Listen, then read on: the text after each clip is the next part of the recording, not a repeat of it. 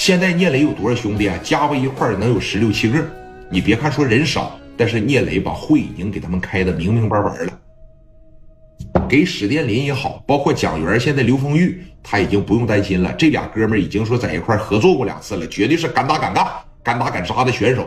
这边呢，给史殿林就说了，哥们儿，咱俩呢头一回合作，明天见着张峰以后呢，别怂。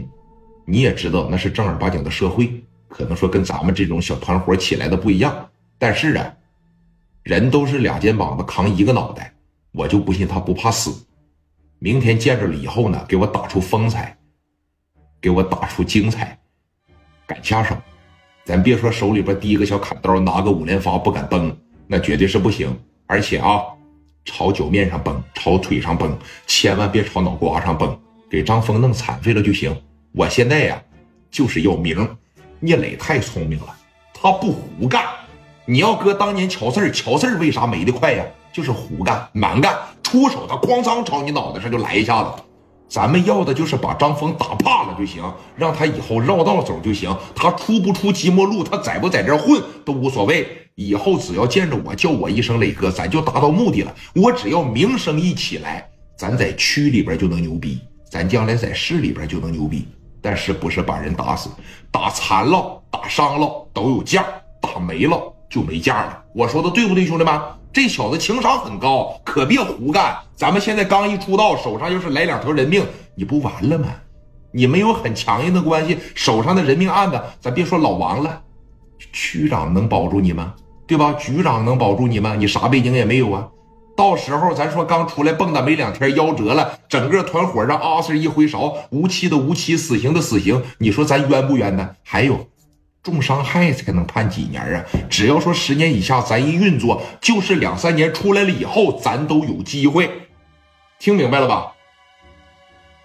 操，磊哥，你这太聪明了啊！你放心啊，我还是那句话，我史殿林嘴不行，我脑袋瓜不够用。但你要双我让我打仗，我绝对是不服的。那行，明天下午啊，给张峰打电话，找他去，不也定好了吗？就那个水库。我可得好好的给他拿笔钱，哥几个当天晚上这就睡着了，哎，每一个都是辗转反侧，彻夜难眠。为啥睡不着觉啊？就像刘丰玉说的一样，真要把张峰磕了，你就上位了，在即墨路，在这两条街上，你就嘎嘎地了。以后谁见着谁就得磊哥了，会有很多的酒店的老板、洗浴中心的老板。请聂磊过去照场子，哪怕就顶着你个名儿，我一个月给你拿两万块钱，我就说这场子是聂磊照的，你给我冠个名，行不行？每一个都是年轻人，聂磊身边，聂磊的团伙年龄太小了，二十郎当岁你想想他这心里边得多激动啊！啊，一宿都没睡着觉，哎，但是等待聂磊的是什么呢？那是个未知数，明天咱们就会有答案了，啊。说，你看时间婉转，来到了明天下午四点来钟了。聂磊喝了点水，把电话呀就打给这个张峰了。张峰当时拿起电话来，这边一接上啊，啪的一接，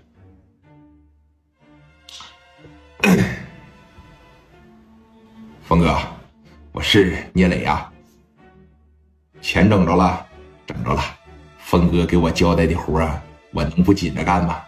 我把我进的那一点皮鞋呀，我给他处理掉了，然后又找朋友借了点，东拼西凑，我借了三万块钱，说你看今天晚上你去水库吧，然后呢，呃，我自个儿一个人把钱给你送过去，行吧？兄弟，我劝你一句话啊，你可千万别跟我动心眼你可千万别给我整没用的。你要是老老实实把这三万块钱送到我手上，我还真愿意跟你交交朋友。你可千万别让我失望，啊！永远别忘了我给你说的这么一句话：小胳膊他永远拧不过大腿，知道吗？今天晚上我在水库等着你，还是自个儿一个人来啊？真要是说我见着这笔钱，我就好好培养培养你，听着了吧？